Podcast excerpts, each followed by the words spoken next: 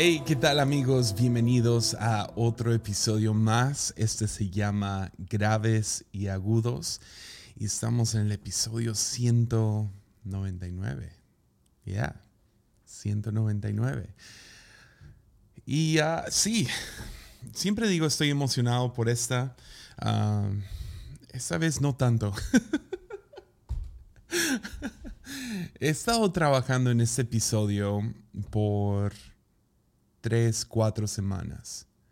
Eh, lo he soltado, he dicho, no, no voy a hablar de eso otra vez, porque este es un episodio acerca de la predicación. Ya, ah, hace, ya, ah, se me pasó, ah, llevamos ya desde 2018, que es 2018, 2019, 20, 21, 22. Cumplimos cuatro años con Armadillo la semana pasada y se me pasó decir algo. pero, pero justo al principio, fue en el episodio 16, ah, lancé un episodio llamado El ridículo arte de la predicación. Y, ah, no sé, predicación ha sido uno de los... Es mi vocación, es mi llamado, es lo que más no sé, es lo que me despierta en la mañana, es lo que puedo pasar horas y horas y horas trabajando. una temporada de mi vida que estuve predicando tres diferentes predicaciones a la semana. Ah, cuando fui pastor de jóvenes y pastor de universitarios y teníamos una junta con líderes y lo aprovechaba para hablar de liderazgo. Ah, podría ser esto, espero que me toque el privilegio de hablar, de predicar el resto de mi vida. Pero ya hice un, episodio acerca de la predicación. Es más, no nomás uno.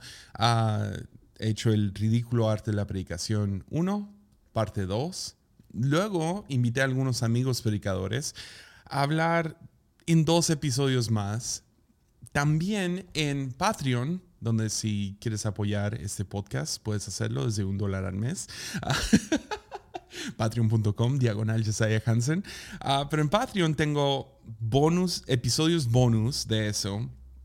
Lo he hablado con, hay, hay, hay una, ah, creo que Patreon lo llama meseta, ah, que es un grupo de gente que, que pagan un poco más y tenemos Zooms juntos y me toca evaluar, hablar acerca de predicación con algunos predicadores en, Latinoamérica. y luego tengo unos episodios ahí acerca de cómo contar una historia y etcétera. Ah, he dado, no sé, si, si me pones en YouTube o lo que sea, seguro vas a encontrar algunas clases de predicación. Entonces, ¿me entienden?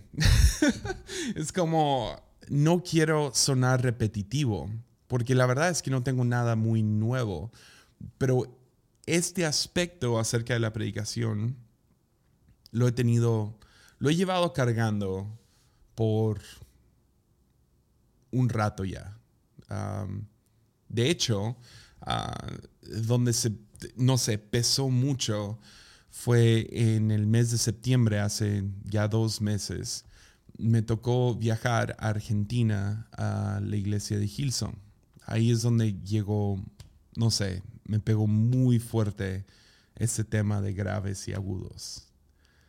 Pero deja explico un poquito por qué. En el 2017 fue cuando tuve mi primer como que encuentro real con Jesús. Fue, fue el día fue un día en el grupo de jóvenes. Yo crecí en la iglesia, entonces era como que cristiano y toda la cosa, pero no, no sé, no era real para mí esto. Ah, era, era, era mi religión, era lo que hacía, ah, pero no había tenido un encuentro genuino y real hasta los 17 en el grupo de jóvenes. Y, ah, y justo después de eso supe, yo quiero dedicar mi vida a la iglesia. quiero, quiero edificar la iglesia. Yo me imaginé que iba a ser a través de, de música. En el momento estaba muy traumado con música, ah, componiendo música, produciendo algunas cosas aquí en casa. Ah, no, era como, no era para nada como lo que hacen hoy en día. Las iglesias ya, ya tienen su software y diferentes. Es tan accesible. En el momento teníamos una grabadora de cuatro canales. O sea, lo que tengo para el podcast es mucho más profesional que lo que tenía para música, pero esa era mi visión, era, era dedicarme a música, escribir canciones y cuando cuando tengo ese encuentro con Jesús, dije, ok, pues va a ser en el aspecto adoración, alabanza, etcétera. Tenía mucha visión hacia eso, pero Dios no me dio el talento, digamos, para seguir ahí. Y más o menos a los, al año y medio o año, Ah, después de tener ese encuentro con Jesús, ah, me encontré en una cruzada misionera argentina. Ah, y estando allá, estuvimos allá, creo, unos, unas dos semanas, 15 días. fuimos a Buenos Aires, a Rosario, ¿dónde más? Ya, fuimos a como tres, cuatro ciudades y todos en autobús. y y fue en uno, creo que fue en Buenos Aires, ah, donde necesitaban un predicador para el domingo, una de las iglesias. Y yo, o sea, te recuerdo, mi, mi cosa era música y iba dirigiendo la, el grupo de música. Todo mi, mi, enfoque era los instrumentos y hay que tener todo bien. Ah, y resultó que, que, necesitaban un predicador y el pastor de jóvenes uh, voltea conmigo y me dice, hey, ¿qué tal? ¿Qué tal tú predicas? Ah, necesitan un predicador en esta iglesia, ah, yo voy a estar ocupado acá, fulano va a estar ocupado allá, dale. Y, ok, no sé por qué dije que sí, pero me acuerdo que fui a, una tienda tipo Oxxo acá en México, no sé qué tienda era allá, y agarré un menú que tenían de papel y lo volteé y escribí toda una predicación Ah, y me acuerdo exactamente de qué se trató. Ah, fue, fue acerca de qué tienes en la mano y hablé acerca de Moisés y su vara y, y qué es lo que puedes hacer por Jesús con lo que tienes, ¿no? Y creo que metí ahí música y lo que sea ah, de mi parte, pero, pero me acuerdo como que no fue la primera vez que prediqué. La primera vez que prediqué me dieron cinco minutos entre otros predicadores, pero esa fue la primera vez que prediqué. por así decirlo. Y lo tomé tan en serio. Ah, me senté en esa tienda, no sé, seis, siete horas, sin internet, sin nada más que mi Biblia, un pedazo de papel, porque no, y creo que era un tipo crayón, porque me acuerdo, estaba muy, muy feo el papel, y lo doblé y lo puse adentro de mi Biblia y fui a predicar. Y me acuerdo pensando después de la predicación, ah, no sé si estuvo bien, no sé si estuvo mal, pero yo podría hacer eso. Entonces, algo sucedió en la pandemia, si te puedo ser sincero. Ah, no sé, duramos todo el 2020 encerrados y lo que sea. Y ah, creo que la primera vez que viajé después de que cerramos todo por la pandemia fue creo que diciembre, enero, por ahí del 2021, enero 2021. Y luego hubo algunas invitaciones y esto y lo otro. Y había algo raro. O sea, una, la ansiedad de viajar de nuevo en medio de una pandemia y... Ah, porque sí, fue genuino, todo oxidado, qué empaco, etcétera, etcétera. Pero he estado los últimos dos años, cada evento al que voy, cada, cada lugar, nomás no, no ha hecho, no hizo clic. Y, hasta tuve conversaciones muy fuertes con diferentes amigos acerca de, yo creo que esa temporada ya pasó, a lo mejor ya es hora de, de nomás enfocarme aquí en casa y, predicar los domingos aquí y el podcast. Y, pero eso de ir a, otras iglesias o lo que sea, ah, no, no sé, no me llama. Pero algo sucedió en, Argentina de nuevo. y todavía no lo puedo explicar al 100 y por eso me he tardado en terminar eso. Literal lo hice en mi teléfono, como que, ah, desarrolla eso después y esta mañana ah, sin tener nada más por qué hablar. Es miércoles, mañana sale este episodio. Y uh, desperté hoy a 4.45 de la mañana porque hubo un cambio de horario. Entonces no es tan difícil 4.45, ah, pero desperté y nomás sentí tan fuerte de parte del Espíritu Santo, habla este tema. Ahora, algo despertó en mí este último viaje que fui a, que fui a Argentina y se lo dije a un amigo y me dijo, uh, despertó algo en ti, predicándole a miles de personas en Hillsong. Y es como, yo entiendo, entiendo lo ridículo que suena, pero sí, es un tipo de gozo, un tipo de, no sé, un llamado como que estaba dormido. Ah, no sé, se sintió peligroso, se sintió emocionante y algo que llevaba toda la pandemia como que entumecido. Porque seamos sinceros, hablarle a una cámara, literal estoy solo en este cuarto, estoy actuando como si hay alguien ahí, pero no hay nadie. Yo podría parar esta grabación en cualquier momento y no pasa nada.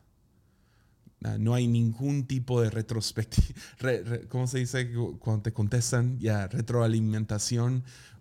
No hay nada de energía de vuelta y, y seamos sinceros, los comentarios en YouTube o algo así no es lo mismo que estar en el cuarto con ustedes. Entonces algo despertó. Ya. Ahora, si podemos ser sinceros por un momento. Ah, honestos. Escuchar predicaciones es una de las partes más difíciles de un cristiano. Ya Hay algunos escuchando este podcast torturando a sus hijos en este momento. Ya los tienes atrás del carro, los tienes en la casa y están, ay, ma, paga eso, ¿no? Mejor pon música de Zombies 3 o no sé qué les gusta a tus hijos. Pon la canción de Frozen otra vez. Ah, y, siento por ustedes, hijos. sí, dile a tus papás que escuchen esto después. Pero me acuerdo de niño. Uh, teniendo que sentarme en una predicación porque no siempre hubo escuelita dominical, las clases, las canciones de niños, ah, ir a jugar durante la predicación, no sé, no, no había eso siempre disponible. No es como que no se inventó antes, pero no soy tan viejo. pero me acuerdo teniendo, teniendo que sentarme y escuchar a mi papá o algún otro predicador, por lo que se sentía como una eternidad. Pero no nomás es difícil para niños, es difícil para todos si somos sinceros. O sea, hay una razón que es todo un chiste de que los músicos vienen, tocan y luego se salen a fumar durante la predicación. O sea, no es divertido estar ahí. Especialmente aquellos que, que somos fieles domingo tras domingo. A veces la predicación es como que la parte más... Nah, quiero, estar en la música, quiero estar en el convivio, quiero estar en lo demás. Y tenemos que aguantarnos y escuchar. Ah, no, no, hay mucha dinámica, no puedes interrumpir, no puedes interactuar. y técnicamente ni, ni debemos estar en desacuerdo con el que está predicando, que está, está medio loco. Lo hacemos en nuestra cabeza, ¿no? Ah, no sé. Pero imagínate a alguien nomás, ¡boo! Ya, ves los memes, ¿no? De wow, qué chido y amén y todo eso. Imagínate a alguien, ¡boo!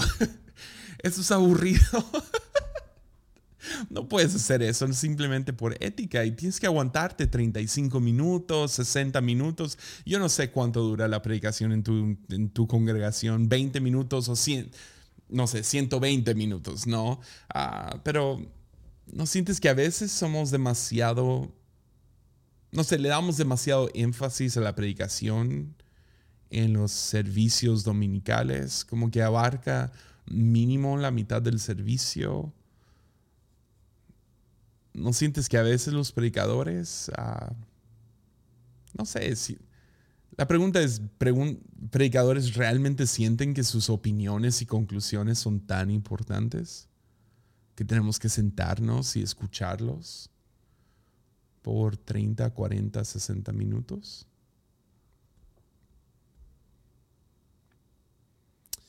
Entonces traigo malas, malas noticias y buenas noticias. Ah, primero, las malas. Las malas noticias es que no nos podemos deshacer de la predicación. hay, círculos intentando, vamos a cambiarlo por algún tipo de conversación y yo entiendo que eso es más entretenido,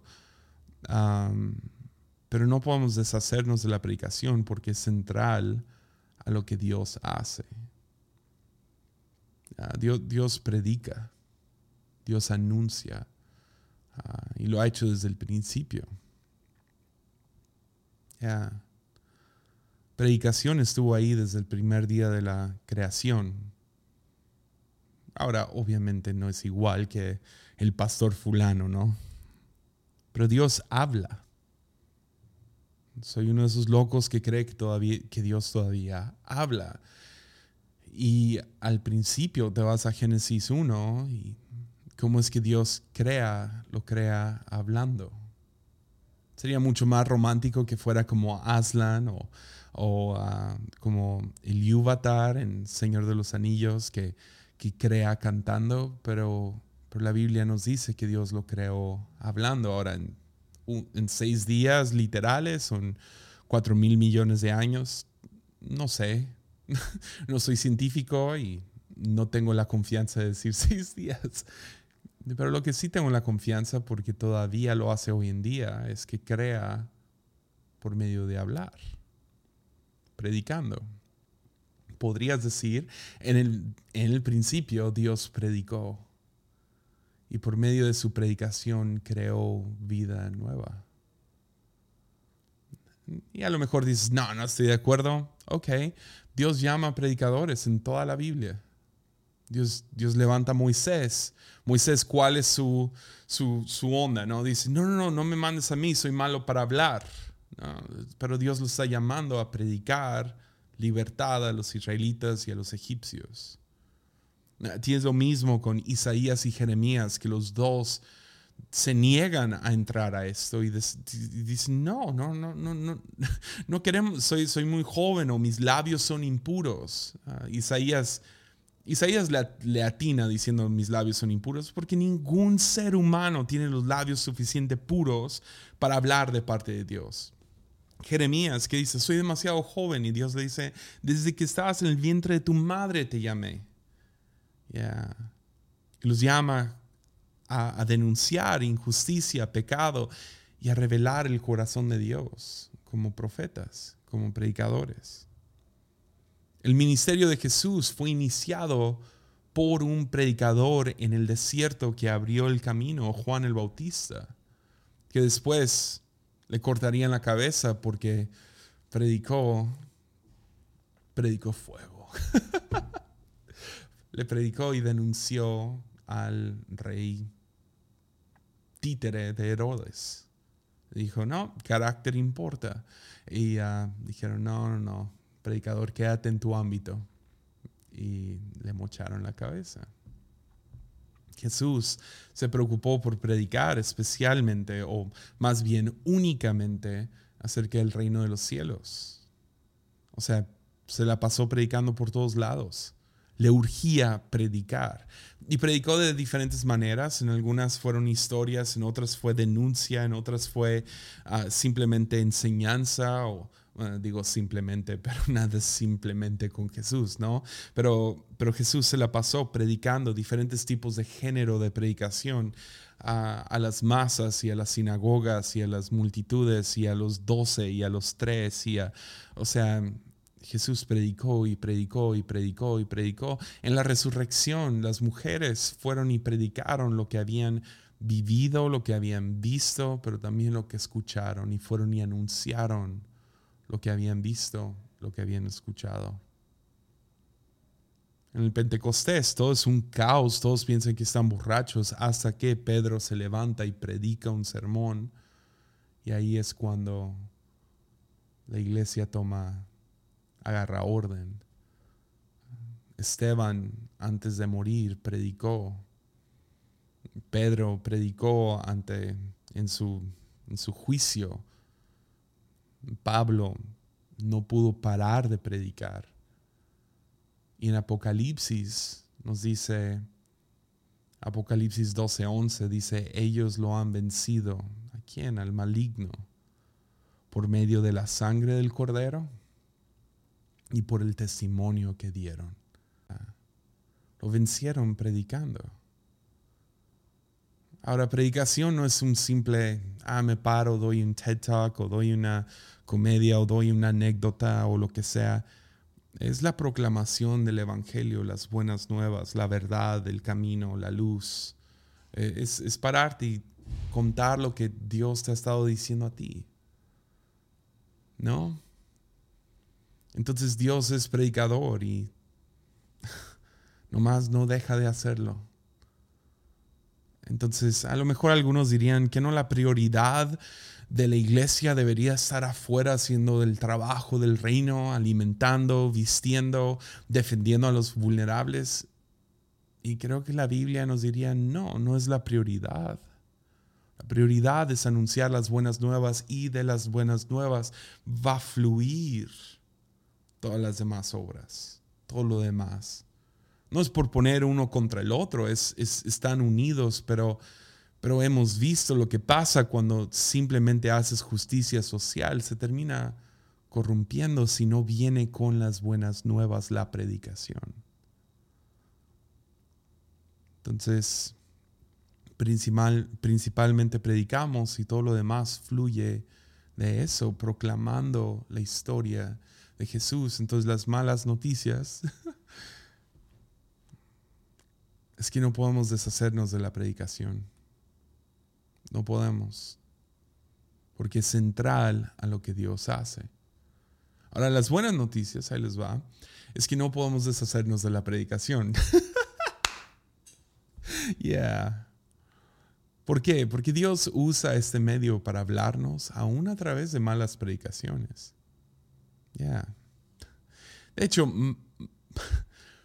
malas predicaciones son la única opción en comparación de cómo Dios habla. O sea, Dios hablando a través de seres humanos defectuosos, errados, vanidosos, ah, con todos nuestros problemas de ego. y Dios aún ahí dice, le voy a dar.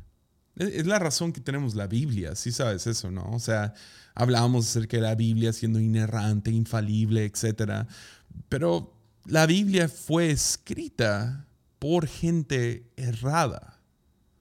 Y confiamos como cristianos de que Dios, aún a través de esa gente errada que la escribió, que la canonizó, que la tradujeron, y ahora que la predican, Dios todavía puede hablar infaliblemente, inerrantemente a través de esa Biblia.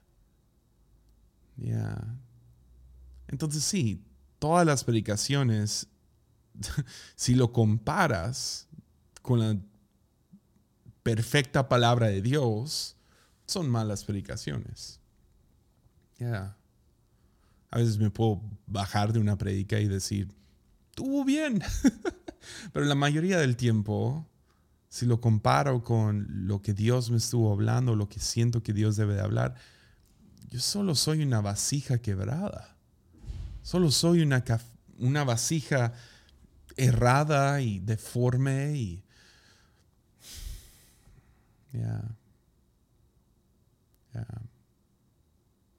Y por alguna razón a Dios le encanta, si vamos a, ok, baja, baja el estándar a lo que predicamos, digamos que, que hay algunas predicaciones buenas entre predicadores por alguna razón, le encanta usar, a Dios le encanta hablar a través de las peores predicaciones. Ya. Me acuerdo una vez, hace, hace ya años, era pastor de jóvenes y, era noche de universitarios. Nuestro grupo se llamaba A18.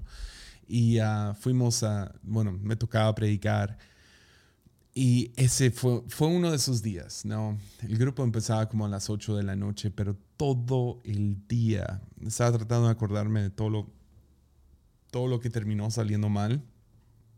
Y ah, ah, solo me acuerdo de que se acabó el agua a media bañada. y luego se me olvidaron las notas en la casa de lo que iba a predicar llegué a la iglesia, me acordé y dije, ah, deja regreso y salí, mi llanta estaba ponchada. Y dije, no, tengo que arreglar la llanta lo más pronto posible. Y ah, para regresar a casa, agarrar mis notas y regresarme. Ahora estamos hablando de que me bañé de esas veces, no sé si te ha tocado, te bañas y se acaba el agua y todavía traes un poco de jabón y medio tratas de, sacar agua de la taza del baño o lo que sea. Y tratas de, más o menos limpiarte con una toalla y te sientes todavía, ugh, ¿no? Y luego aparte, pues cambias una llanta, estás en el suelo, las manos llenas de ese aceite y tierra. Y ah, duré mucho más tiempo de lo que esperaba cambiando esa llanta y ya no podía regresar a casa y fui medio me lavé las manos aquí en la iglesia y a veces, a veces lo único, lo, último en lo que estás pensando como predicador es la predicación. Porque nomás la vida se, mete en el camino, ¿no? Y, y, tienes un mal día y estás, no pude regresar por mis notas, medio traté de acordarme, inscribirlos en un papel y, ah, esto no era, había algo chido, había una, había una frase tuiteable. y, y, ¿Y qué pasa siempre? No sé si siempre, pero más veces de los que no, alguien llega al final de esa prédica donde todo sientes que salió mal, estabas distraído, estabas en otro lugar y alguien tiene que llegar y decir, esa fue la mejor predicación que has dado. oh, God.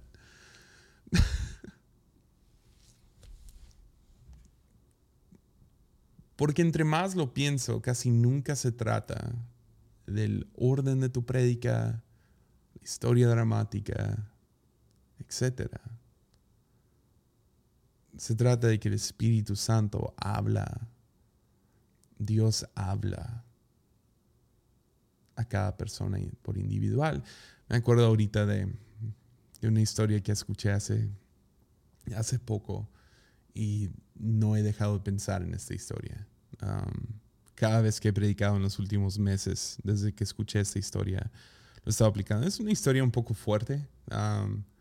fuerte en el sentido de que no lo tomes, no lo tomes como un juicio fuerte, ¿ok? Si eres predicador, tómalo ligero, pero no me lo he podido quitar de la cabeza. Es una historia de predicador, quién sabe si es cierta, pero me gustó. De un predicador joven que, que casi nunca predica, ¿no? Y el pastor principal lo invita, y tú predicas el domingo y el chico se sienta y estudia por horas y horas y horas y le roba a este predicador y al otro predicador y hace sus notas y bien bonitas y, y todo, o sea, todos los puntos empiezan con la misma letra, sí sabes, ¿no? De esas predicaciones que dices, está, está, le atiné. Y, uh, y uh, tiene sus historias y todo, sí, bien. Y luego va y se compra un outfit nuevo para la predicación, todo fresco y y ese día llega todo confiado y con la piocha arriba y la, el pecho hacia afuera, todo confiado, llega, se sube a la plataforma y nomás fue un desastre su prédica. Ah, todo mal, la gente no respondió a nada, fue un asco y él no pudo haber terminado más pronto. Y se baja de la plataforma con la cabeza agachada y medio desinflado y se baja y cuando se baja un predicador ya más grande, más sabio, lo agarra y le dice, hijo, si hubieras subido como bajaste, hubieras bajado como subiste. Ya. Ya.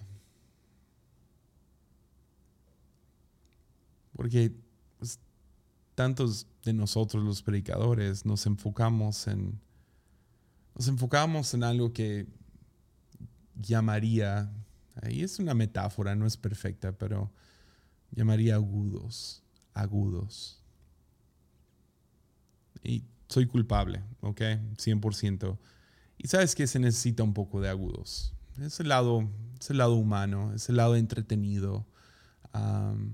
pero es la frase tuiteable, es el chiste, es el juego de palabras, es la historia dramática, es el outfit la reacción de la gente.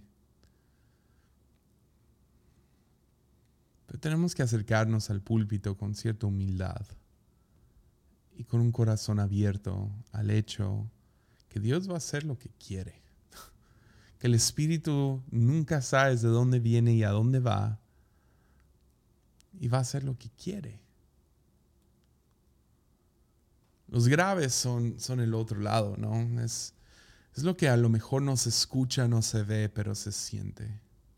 Has estado en, uno de esos, no sé, conciertos, fiestas, donde tienes los graves a todo lo que da y escuchas cada palpitar de ese, boom, de ese bombo del bajo. Boom, boom, boom. Lo sientes en el pecho. A lo mejor hasta ni lo escuchas. Hay, hay algunos sonidos que tienen graves tan graves que tu oído no lo percibe, pero tu cuerpo lo siente.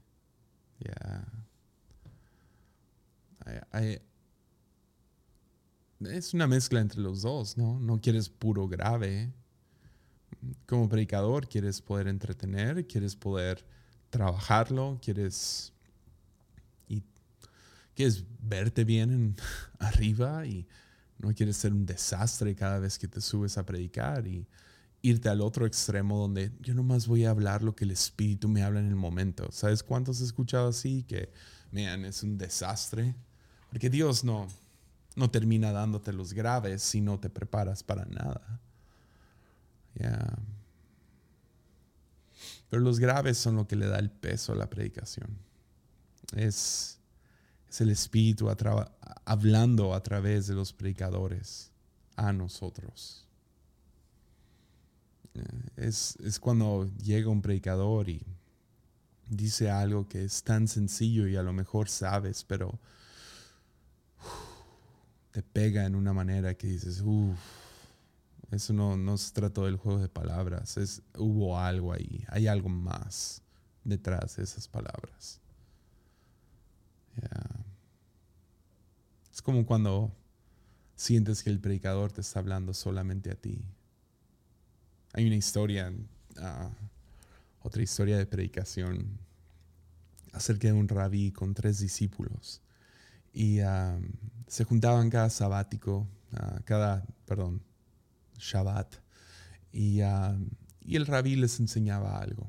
Y, y en una ocasión los tres discípulos salen de su cena y de la la clase con el rabí. Y uno de los discípulos levanta la voz y dice, oigan, más quiero pedir perdón. Ah, obviamente el, el, rabí quería hablar algunas cosas conmigo y me siento apenado que, que, pues ustedes estaban ahí y que solamente me habló a mí todo el rato. Y otro de los, de los discípulos voltea y dice, ¿de, de qué hablas? El, el rabí me estuvo hablando a mí todo este tiempo. Y el tercero dice, nah, están bromeando, ¿no? O sea, yo les debería de pedir perdón porque sentí que fue un desperdicio de tiempo para ustedes, porque claramente me estuvo hablando a mí todo este tiempo. Y en ese momento los, dos, los tres entendieron, oh, el Espíritu estuvo presente, hablándonos por individual a cada uno de nosotros. El midrash detrás de eso ah, sería así con el espíritu, que cada persona, así es con el espíritu, que cada persona jura que Dios les estuvo hablando solamente a ellos.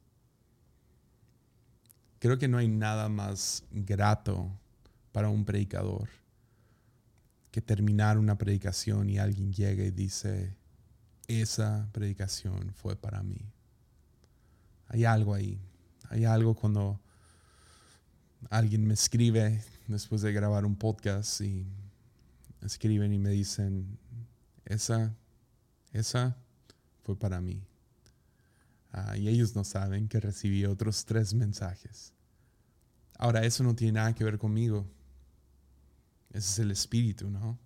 Es creamos el espacio de lo que se llama predicación, donde uno dice, ok, creo que Dios está hablando esto, con un corazón abierto, con un corazón espero y humilde. Y hablas. Y a veces, no sé si te ha tocado a ti, pero yo he estado en predicaciones donde, donde nada que ver con lo que el, el predicador quiere decir y algo está resonando dentro de mí. Algún llamado, alguna convicción nueva, algo Dios me está revelando, me está confrontando, me está consolando. Y a lo mejor no tiene nada que ver con el predicador, pero algo está pasando en mi vida donde, oh, no, no, no lo había visto así. Primera Tesalonicenses 2.13 dice, dice Pablo hablando a la iglesia, dice, por lo tanto, nunca dejamos de darle gracias a Dios de que cuando recibieron su mensaje de parte nuestra, ustedes no consideraban nuestras palabras como solo ideas humanas. Tomaron lo que dijimos como la misma palabra de Dios, la cual por supuesto lo es. Y esta palabra sigue actuando en ustedes, los que creen. Ya la gente no, lo tomaba como una simple opinión o conclusión, sino escuchaban a Pablo, decían, uff, eso es lo que Dios me quiere decir. Ya, es, si podemos entrar abiertos a una predicación, mi confianza siempre es, el Espíritu va a hacer lo que, lo que quiere entonces sí hay un lado de mí que yo quiero subir preparado, quiero subir con, o sea, con algún tipo de enseñanza, de, ok, vamos de aquí, aquí, aquí. Ah, quiero, quiero verme bien, quiero llenar la, la predicación con historias y a lo mejor un poco de humor y un poco de drama y un poco de, no sé, espero ser elocuente, espero espero poder presentarlo de, la mejor manera posible de mi parte. Al final del día, no hay una fórmula para los graves. No hay. Dios va a hacer lo que quiere. Pero no, no hay una fórmula. No hay. Sin embargo, he descubierto algo. Eso no es algo nuevo, etc. Eso, eso lo aprendí hace, hace tiempo. Ahorita les cuento bien la historia. Pero hay algo que invita a que Dios obre entre nosotros, especialmente en la predicación. Creo que es cierto, especialmente en conversación también. Pero en la predicación, y es algo que es la razón que en el ridículo arte de la predicación hablé acerca del aspecto humano. Ah, el chiste de cualquier predicación es que sean ambos, ambas, ambos divino y humano. Que sea una de esas raras mezclas como, como pues la palabra tiene que, que ser carne. Ah, es, la encarnación, ¿no? La palabra fue hecho carne. que, lo, intangible se vuelva tangible. Que, lo, que los graves se vuelvan audibles. Y, es a través de predicadores. Es, a través del arte de la predicación. y una buena predica es ambos divino, es, es divino y humano. Esperamos que la palabra de Dios llegue a nosotros, que, Dios nos hable, que Dios esté presente, que, que si hay cientos de personas, que haya cientos de predicaciones siendo dadas. Pero es a través de vasijas humanas y erradas a vasijas humanas y erradas. ¿Se entiende? Entonces, eso significa que la única manera que la predicación aterrice en los corazones de aquellos que estamos, ya sea en la audiencia, es en una manera que, en una manera pesada, en una manera significativa, que tenga impacto, que sea profunda, es que la predicación tiene que venir de un lugar tierno dentro del predicador. Y cuando hablo de ternura, no estoy hablando de fragilidad o ah, oh, no, estoy hablando de ese tipo de, ay, qué tierno el bebé. No, no, no. Estoy hablando de esa ternura que viene de haber usado las manos todo el día y las sientes tiernas. Ya.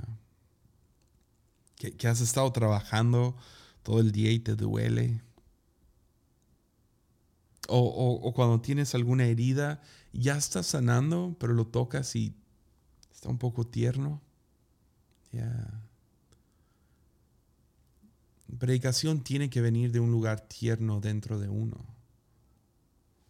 Porque creo que el problema más grande con predicadores, y esto me he escuchado más, más predicas de lo que te imaginas. O sea, hubo una temporada que escuchaba cinco predicaciones al día. Quería, quería aprender de todo el mundo y he escuchado de todo tipo de género y ah, denominación y de, de, predicadores gritones, a los que susurran todo el rato, a los reformados, a los más liberales, a esto, a lo otro. O sea, he escuchado de todo. Y usualmente el problema más grande, y eso no importa en qué tipo de género de predicación o de, teología detrás o lo que sea, el problema más grande es cuando una predicación viene de un lugar rígido. Se siente, se siente que no es sincero, se siente forzado, se siente cuadrado. Pero buen fruto viene de una tierra tierna, ¿no? No, no sé si alguna vez has tenido que caminar por un campo que están, donde están sembrando.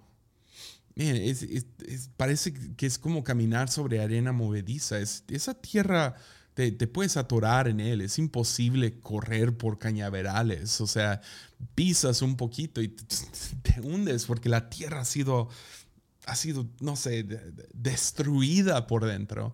Pero es cuando es precisamente en ese tipo de tierra donde puede brotar un gran árbol con gran fruto, del cual todos pueden probar y, ver, hay algo bien aquí, eh, me están dando de alimentar en este lugar.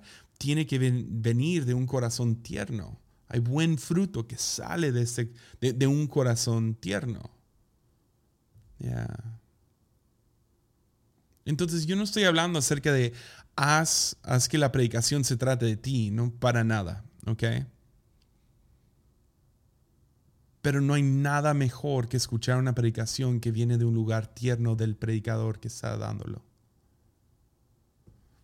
Y como les digo, no es un descubrimiento nuevo, lo descubrí en mis primeros años de predicador. Me acuerdo, quería, quería imitar a como seis diferentes predicadores, especialmente los chistosos, porque eran los más fáciles de escuchar, ¿no?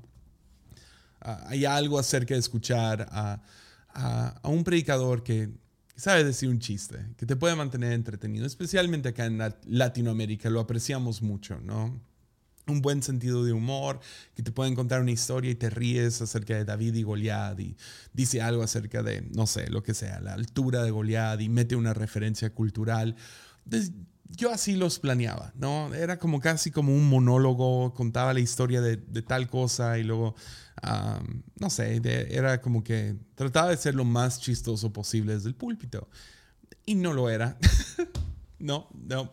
Uh, Ah, no, no, no, no me salía muy bien. Ah, ah, trataba de, Y luego de ahí me fui como que a tratar de ser un poco más teológico y, y no sé, estas son las, las cuatro caras. Me acuerdo que editó una predicación de las cuatro caras en, que, que ve en el trono o en el ángel Daniel o Ezequiel, uno de los dos. no me acuerdo, pero las cuatro caras y qué significa cada una de estas caras y no sé, cosas así. Total, bien, ¿no? Yo no tengo ningún problema con humor, no tengo ningún problema con, con, con algo sustancioso. Pero hubo un día que no me podía sacar de la cabeza tres diferentes áreas donde yo estaba batallando en el momento. O sea, no era como que una herida abierta llena de pus, no, no, era como que drenaje en mi vida, los trapos sucios, aquí están, esa es, mi batalla. Pero más, era más que nada ser un poco honesto. Había algunos jóvenes luchando con algunas cosas y se, sorprendían cuando les decía, yo también, estamos en la misma. Ah, entonces me animé y me acuerdo era, eran tres diferentes cosas. Una era, se me hacía difícil orar constantemente hasta la fecha, no es para que sepan, sentarme y orar por una media hora o levantarme en mi devocional no es, no es algo que me nace, ah, es algo que, que, uno tiene que estarlo trabajando y es una disciplina. Uh, y nomás fui honesto con el grupo de jóvenes, me cuesta mucho orar. El otro era, ah, no me caen bien los cristianos. ah, no, no me gusta tanto esto de la, del cristianismo y todas las reglas alrededor de esto. Y, pero estoy buscando dónde estoy dentro de la narrativa cristiana de los últimos dos mil años. No, no, lo dije así, pero, pero era la idea. Y, creo que fue el tercero. Y definitivamente fue donde sentí los graves en el cuarto. Y otra vez, no se trata de mí. Graves no los puedo controlar. Graves tú no los puedes controlar. Pero cuando fui honesto acerca de mi batalla con lujuria, que, hey, uh, tengo que tener mucho cuidado con, con la tele a tales horas. Celulares apenas estaban como que teniendo acceso a internet, entonces creo que lo mencioné también. Uh, no puedo ver la compu a tal hora y soy el pastor de jóvenes y nomás ser vulnerable y decir, hey, también estoy en la lucha contigo. Me acuerdo, fue la primera vez que vi a gente llorar durante la predicación. Ahora, yo, yo vengo de una cultura pentecostal donde todos como que, ok, apúrale con la prédica y lleguemos a la administración, ¿no? Donde vas a poner manos sobre nosotros y nos vamos a caer y vamos a llorar y vamos a hablar en lenguas y el shamala jamala y todo eso. Entonces, fue, fue un shock mientras estoy contando mi historia ver, ver gente dentro sentada escuchando con lágrimas en los ojos y ver lo que Dios está, nunca, nunca había visto eso. Y me acuerdo terminando, terminando totalmente fuera de onda, sacado de onda, subí a mi oficina y nomás dije, Dios, ¿qué fue eso? ¿Qué fue eso? Y me acuerdo Dios diciéndome, pues te desnudaste. Ah, te quitaste, te quitaste las sandalias en un lugar sagrado. Y vino de una palabra que Dios me había dado unos años antes de, Isaías, que Dios lo llama a desnudarse delante del pueblo. De hecho, lo tengo aquí tatuado, no, no sé si se ve bien, pero es un oso y es un esqueleto y está en modo ataque. pero, pero Dios le, le, habla a Isaías y sentí que Dios me llamó a lo mismo y creo que le llama a todo, todo predicador a esto. Dios lo llama y dice, ah, ve y quítate el saco de tu lomo y las sandalias de tus pies. Obedeciendo, ando desnudo, ando descalzo. Porque hay algo acerca de, esa ternura. Ahora, otra vez, yo cuando hablo acerca de vulnerabilidad, gente dice, ah, entonces tengo que ser vulnerable con mi pecado y nomás es como empiezan a contar cosas desde el púlpito como si fuera como si fuera una terapia, ¿no? Como, ah, como si todos somos psicólogos y nos abren su boca y es, no, no, no, no, no, no vengas a presentar puro drenaje o tus trapos sucios, no, no es eso. Pero las mejores predicaciones vienen de un lugar tierno, crudo, lleno de dolor. Yo quiero escuchar predicas personalmente Ah, ahora, yo no estoy diciendo todas las predicaciones tienen que ser así, pero, pero hay algo acerca de predicaciones que vienen de una batalla interior, que vienen con un gran anhelo de ver algo cambiar o ver algo suceder. Las mejores predicaciones vienen como, como si el predicador hubiera caminado una larga distancia para traer un mensaje y aún tiene los pies adoloridos. Eso es lo que creo que invita a estos graves. Creo. De hecho, este mismo mensaje, ah, este mismo episodio, tenía toda una onda acerca de por qué, por qué predicar o por qué todavía predicamos, era la idea. Y tengo, todo, tengo ahí unos versículos, estudio, básicamente lo que resumí muy rápido al principio.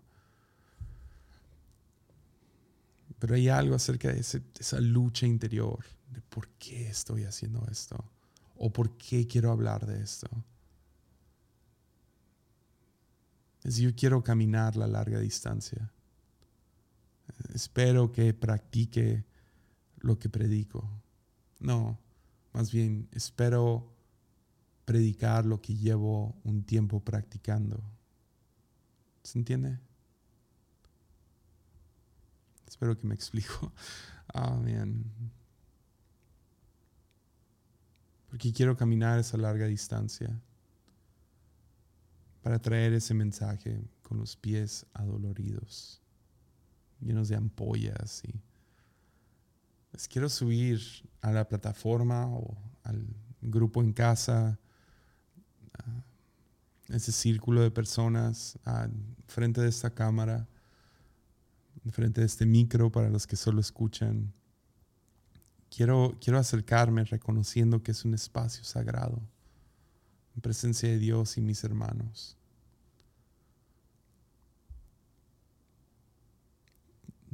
Quiero reconocerlo tanto,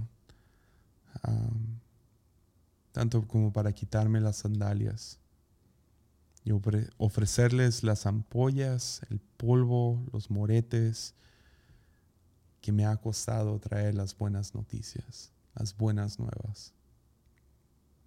Y creo que eso es, creo que es ahí.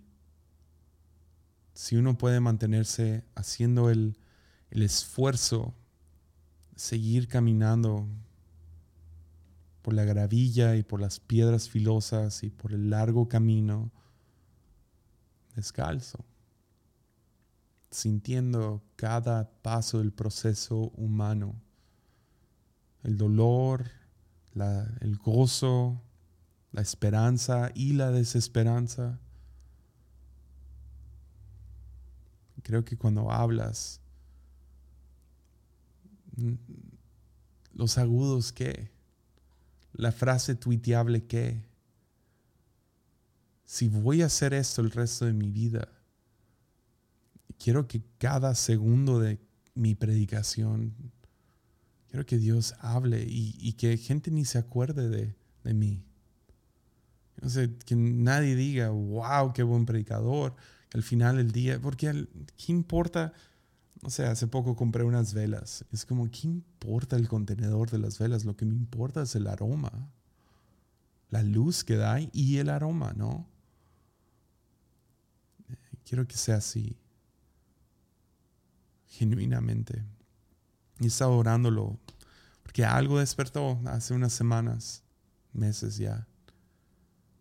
Man, quiero,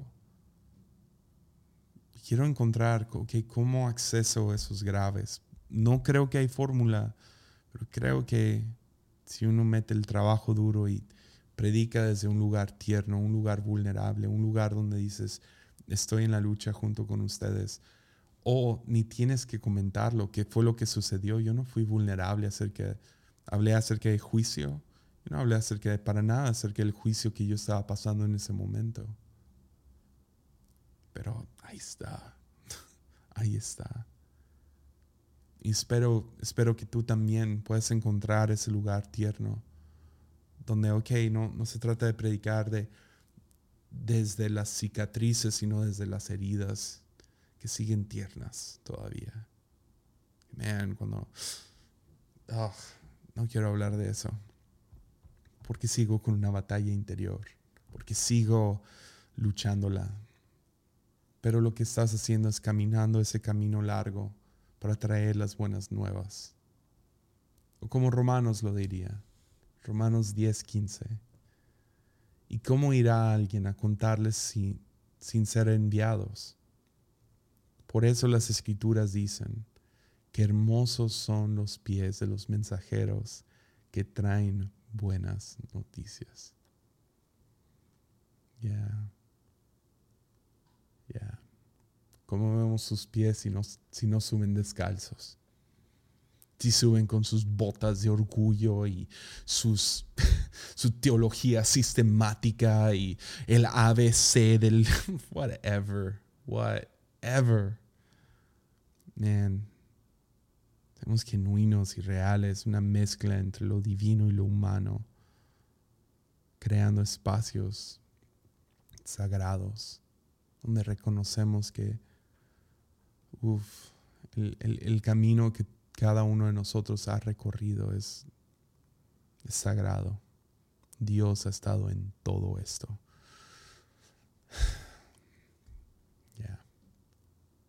Ni sé si, si, debo de terminar ahí, pero ni sé por qué grabé esto.